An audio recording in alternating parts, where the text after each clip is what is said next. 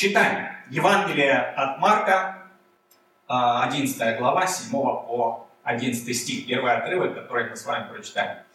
«И привели осленка к Иисусу, и возложили на него одежды свои. Иисус сел на него. Многие же постилали одежды свои по дороге, а другие резали ветви с дерев и постилали по дороге. И предшествовавшие и сопровождавшие восклицали «Асанна, благословен грядущий во имя Господне». Это интересное такое восклицание, которое имеет такой уникальный смысл. Наверное, он связан с этим пророчеством. Люди, наверное, как-то в духе чувствовали. Вот это слово «асана» а, буквально можно перевести как «пожалуйста, побыстрей, поскорей спаси нас». Благословен грядущий во имя Господня, так приветствовали любого человека, который шел на праздник в Иерусалим и готов был встретиться со своим окружением иудейским. И дальше мы читаем, что э, люди провозглашали грядущее царство отца Давида. Благословенно грядущее во имя Господа царство отца нашего Давида, Асанна Вышних. Пусть Всевышний побыстрее спасет нас. Конечно же, люди переживали э, такое иго, римское давление римское, и они ожидали пришествия Спасителя, который будет как политический царь э, на троне Израиля и наконец-то наведет порядок, и он действительно таким образом и двигался. Но восприятие людей и понимание Бога ситуации, они очень часто отличаются. Мы сегодня посмотрим, э, что же произошло вот в процессе э, вот этой встречи. Давайте дочитаем этот отрывок до конца, 11 стих. Написано, что «вошел Иисус в Иерусалим и в храм. И осмотрев все, как время уже было позднее, вышел в Вифанию с двенадцатью.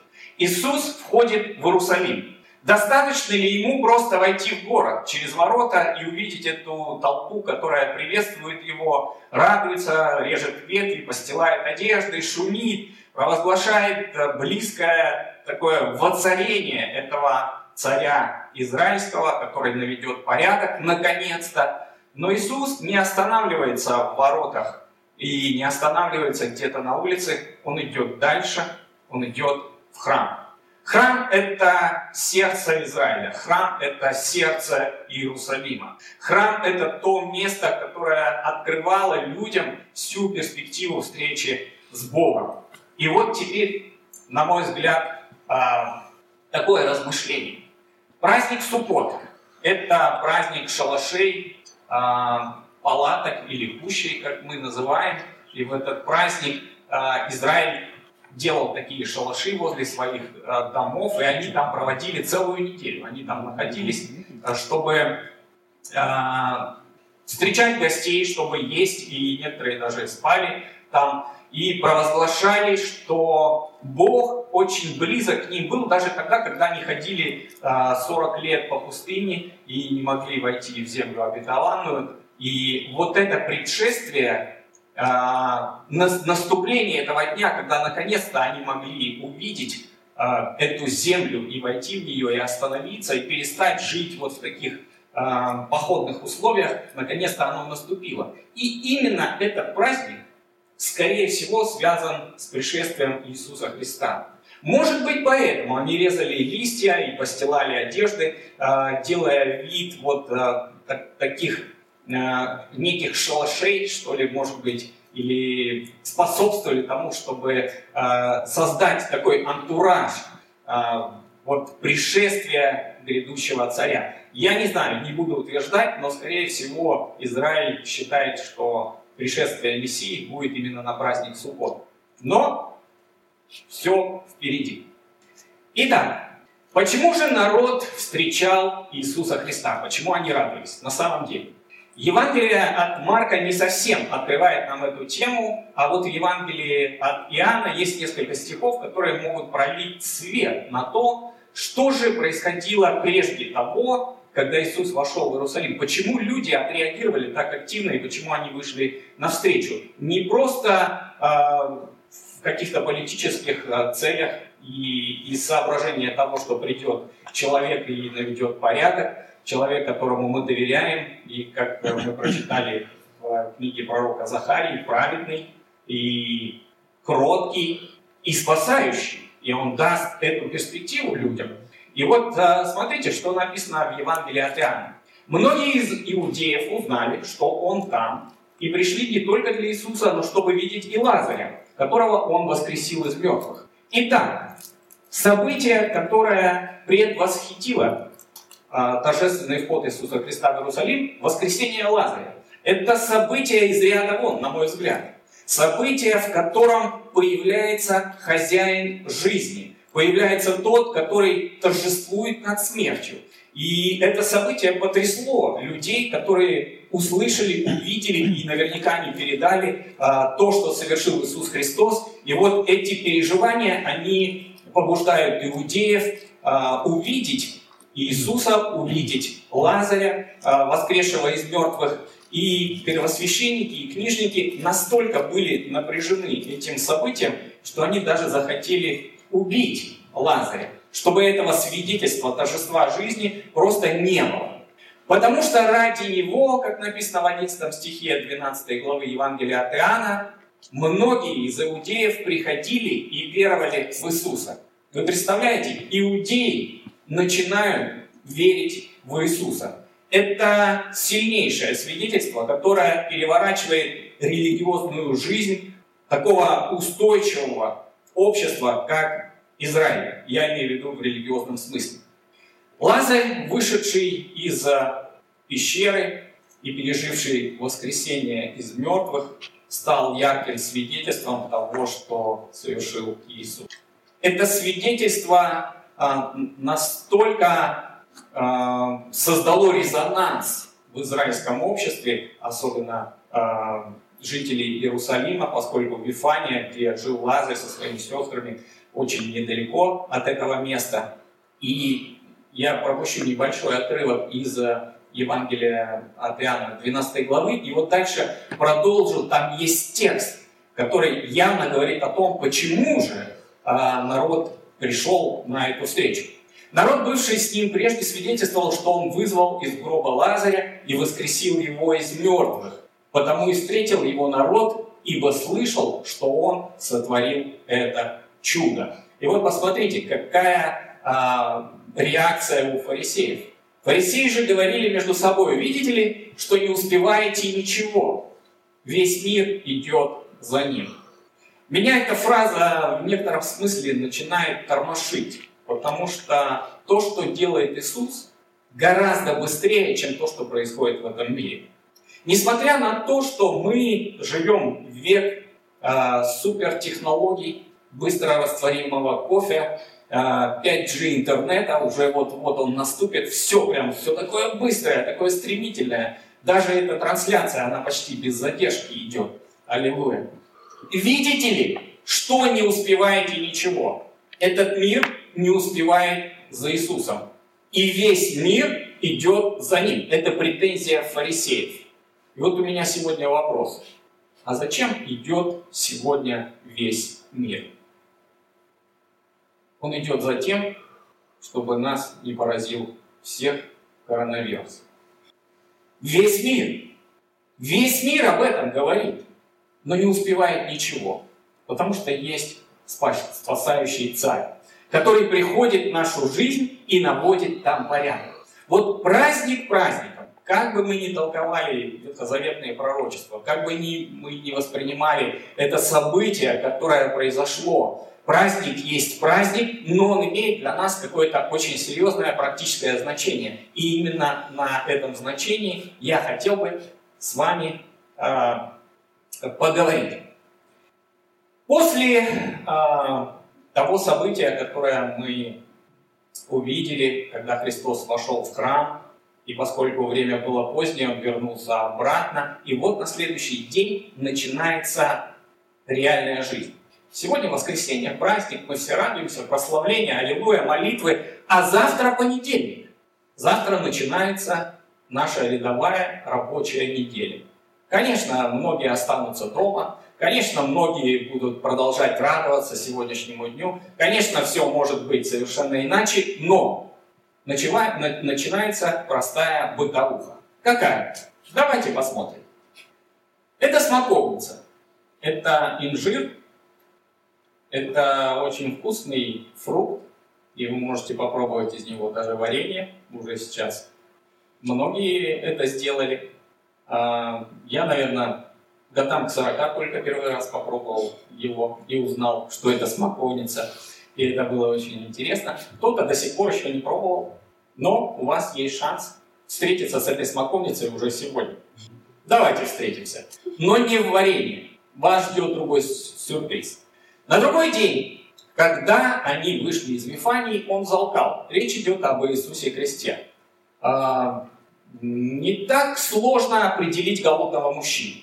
Я думаю, сестры, у которых есть мужья, они прекрасно а, вычисляют эти голодные глаза, которые могут светить даже за километр, наверное. И они, конечно же, а, говорят всем своим видом о том, что человек голоден. И вот смотрите, а, Марк, когда пишет свое Евангелие, он комментирует это событие именно таким образом, что Иисус на другой день, когда они вышли из Вифании, он захотел есть. Может быть, он сказал, может быть, это было видно, а скорее всего, он делает вывод просто исходя из того, что произошло дальше. А что же произошло дальше? 13 стих. «И увидев издалека споковницу, покрытую листьями, пошел не найдет ли чего на ней, но придя к ней, ничего не нашел, кроме листьев. И дальше мы читаем.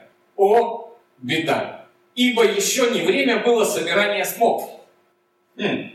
Я вот думаю, неужели Иисус такой несообразительный, и такой голодный, и такой а, растерянный, что, во-первых, не знает, что сейчас смог бы искать смысла нет. Это раз.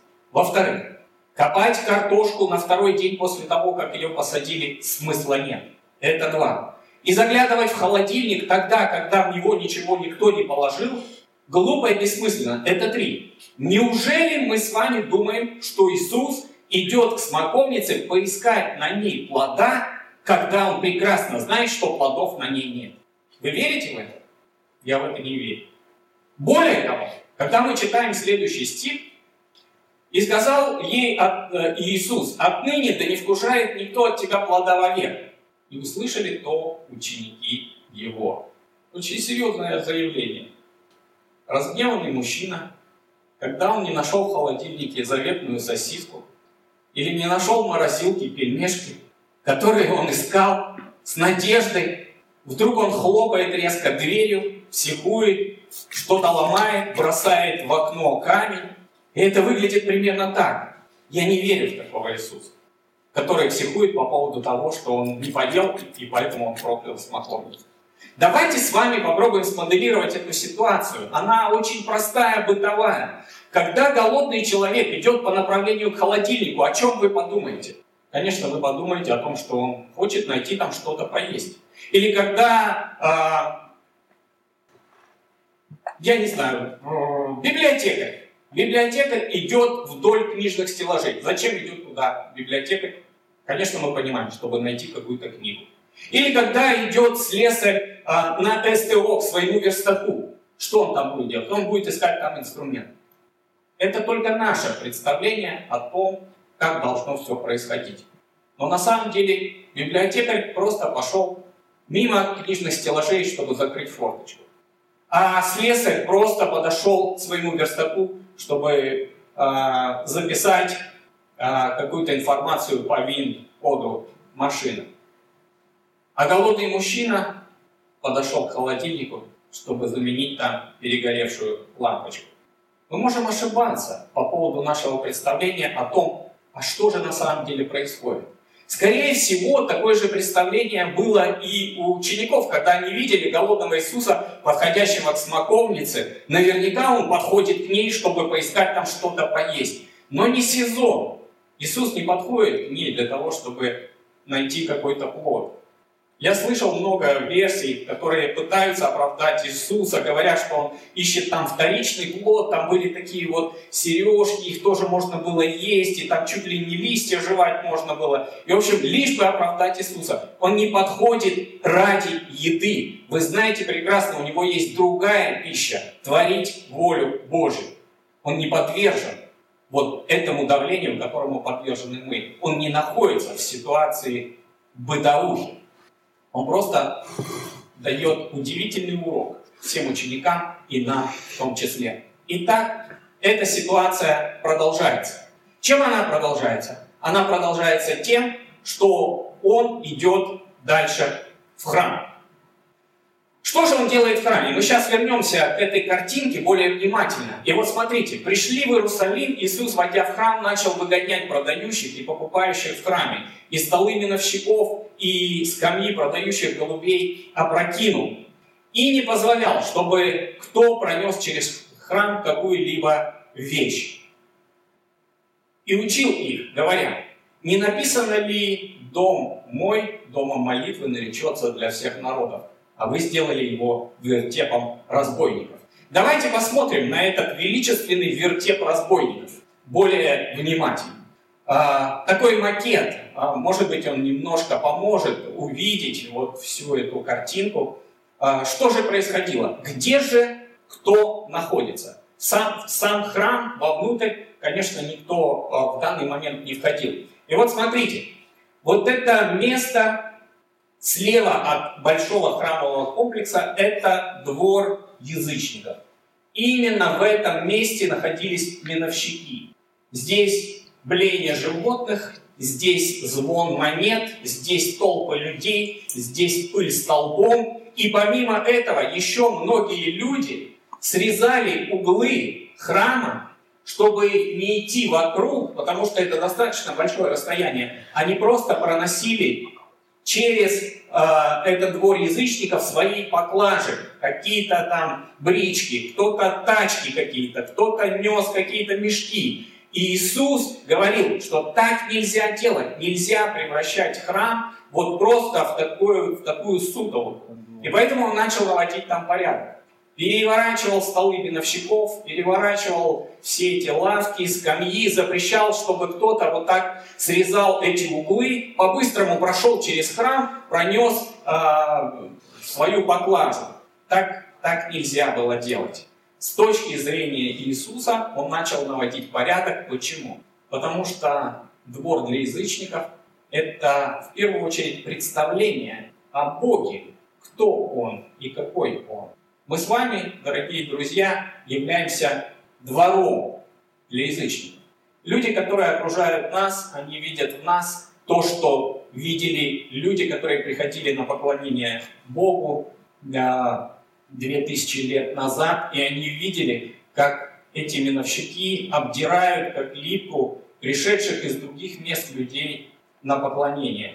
Почему? Потому что все стоит очень дорого эти голуби, эти овцы, эти бараны, эти валы, эти тельцы, эти птицы. А, Все стоит очень дорого, потому что это уже на месте, это уже там. Какое представление формируется у людей, пришедших на поклонение о Боге, находясь там, в этом языческом дворе? Бог жадный, Бог обирает меня, Бог хочет забрать у меня последнее, и он просто повелевает мне исполнять то, что я должен исполнять. Мы вместе с вами двор для язычников. Двор, на который смотрят люди.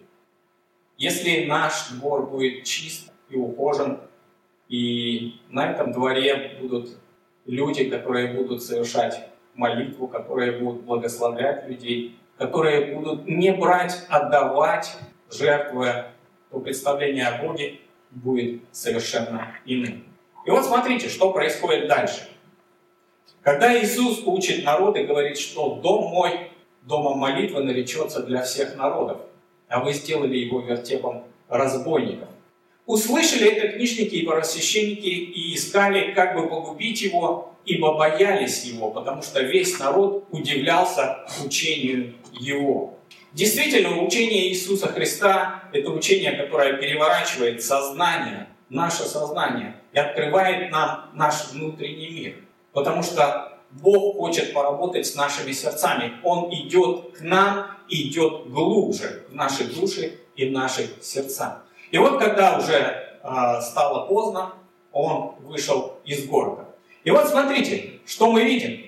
Мы видим после этого новый эпизод, который ученики оценили совершенно иным образом. Текст повествует нам следующее. Поутру, проходя мимо, увидели, что смоковница засохла до корня. И Петр говорит ему, «Рави, посмотри, смоковница, которую ты проклял, засохла». Как это интересно звучит. Посмотрите, как эта история помещает храм между эпизодами со смоковницей. Вот смоковница, Иисус говорит ей слова проклятия, и вот она засохла, проклятие реализовалось. Посередине эпизод с храмом, в котором Иисус наводит порядок. Как реагирует на эту фразу Петра сам Господь? Иисус, отвечая, говорит им, «Истина, истина, говорю тебе, Петр, всякому дереву, которому не скажешь с верой «засохни», засохнет. Примерно так мы мыслим, когда на наше принадлежащее нам парковочное место кто-то поставил свой навороченный Мерседес. Мы говорим примерно следующее. Во имя Иисуса Христа, да пусть у тебя взорвутся все колеса одновременно. Аминь. Мы же не об этом говорим. Здесь не эта мысль. И поэтому Иисус отвечает совершенно другое. Он говорит, имейте веру Божью. Ибо истинно говорю вам, если кто скажет горе сей, поднимись и вернись в море, и не усомнится в сердце своем, но поверит, что сбудется по словам его, будет ему, что не скажет. Скажите мне, пожалуйста, какое отношение к этой фразе имеет засохшая смоковница? Не нужно иметь семь пядей во лбу, чтобы понять, что наши слова, они могут очень серьезно разрушать жизнь, не только нашу, но и жизнь людей, которые нас окружают. Посмотрите, как мы говорим с нашими детьми. Посмотрите, как мы общаемся друг с другом. Если вы будете говорить своему ребенку, что он ведет себя как поросенок, то я думаю, лет через 10 он точно захрюкает. Не надо экспериментировать. Это опасно и травматично для жизни семьи. Говорите ему добрые слова. Не нужно много э, представлять себе о том, что слова травмируют и разрушают. Но у нас есть вера, которая созидает. И поэтому Иисус говорит, имейте веру Божью. Божья вера созидает. Божья вера дает нам новую перспективу жизни. И даже тогда, когда мы сталкиваемся с каким-то невообразимым препятствием, как гора, мы можем ее преодолеть. И не усомниться в сердце своем, но поверить, что сбудется по словам его, будет ему, что не скажет. Как хотелось бы нам, чтобы всегда было так, как мы говорим. Но попробуйте научиться говорить так, как Бог хочет. Это не так просто. Но Он продолжает учить, и Он рассказывает, что же для этого нужно делать. Потому говорю вам, все, чего не будете просить в молитве, верьте, что получите и будет вам. Итак, чтобы найти эти добрые и правильные, созидающие жизнь слова, их нужно произнести в молитве. Именно к этому призывает Господь и рассказывает удивительную перспективу и силу молитвы. Как же нужно молиться? Очень просто. И когда лежите дома и смотрите трансляцию церкви «Открытая дверь», доедая одной рукой мороженое, прощайте. Прощайте, вы больше не приходите в эту церковь. Нет, конечно же, приходите, потому что мы вас прощаем, даже если вы лежите на своей кровати. И когда стоите на молитве, прощайте, если что, имейте на кого, дабы Отец ваш Небесный простил вам согрешения ваши. Итак, сердце города Иерусалима – храм. Храм – это дом молитвы. В храме находятся люди, которые представляют Бога. И когда они стоят на молитве, первое, что они делают, прощают. Скажу вам, это нелегко. Это самое сложное задание, которое дает нам Господь, потому что даже если мы научились прощать других людей, не так легко простить себя самого. Подумайте об этом, поразмышляйте. Научитесь прощать себя, принимать прощение во Христе, принимать прощение от Бога, прощать других людей. Это отдельная большая тема, которую э, мы слышали недавно и размышляли о ней. Мы можем каждый день думать об этом, потому что молитва совершается каждый день. И дальше он говорит, если же не прощаете, то и Отец ваш Небесный не простит вам согрешений ваших. Именно эта фраза повергает меня в глубокий нокдаун. Если не нокаут, то нокдаун точно. Если же не прощаете, то и Отец ваш Небесный не простит вам согрешений ваших.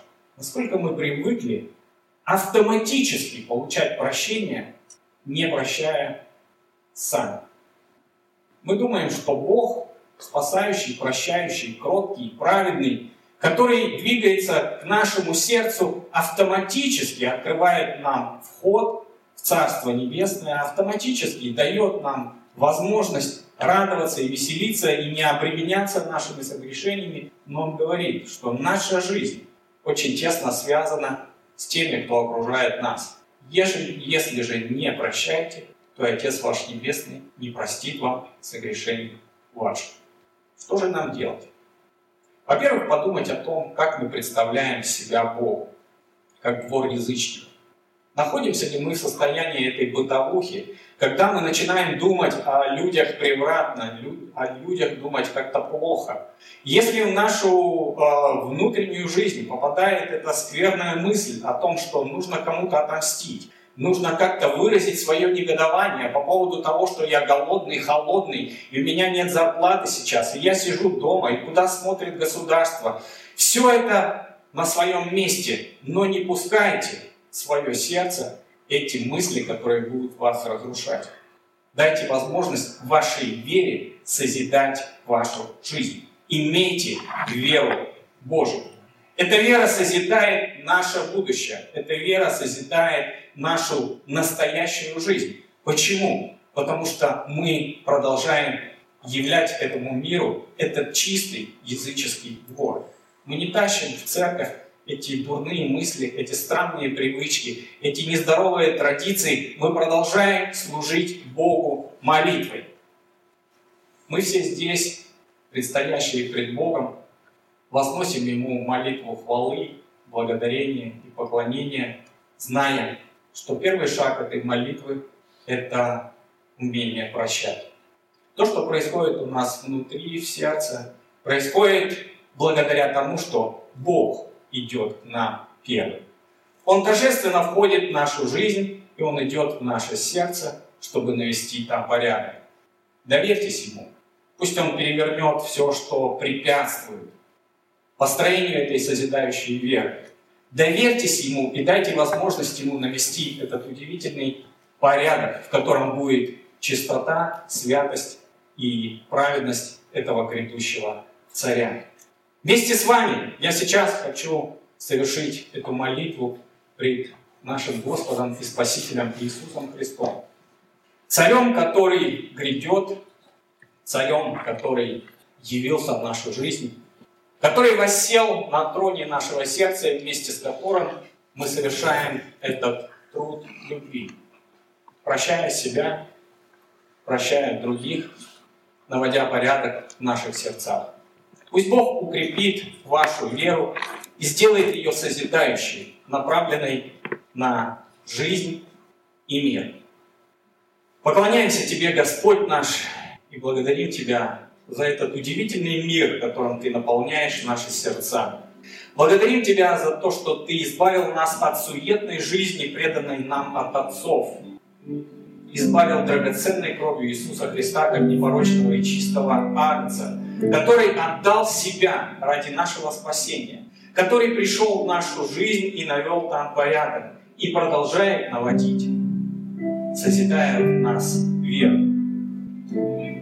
Веру, которая помогает нам прощать. Веру, которая преобразует нашу жизнь. Веру, которая преобразует наши города и нашу страну. Благослови нас, Господь, сейчас предстоят пред Тобой в этой молитве от сердца простить себя, простить людей, которые близко или далеко, людей, которые нанесли травму нашей жизни, физически, эмоционально, психологически, духовно, чтобы мы не превратились в эту засохшую смоковницу, потому что не увидели дня посещения нашего. Ты посетил нас, Ты торжественно вошел в нашу жизнь через наше покаяние. И мы благодарны Тебе, Господь. Благослови нас твердо стоять в вере и радоваться тому, что Ты гребешь, как царь мира, как победитель над смертью,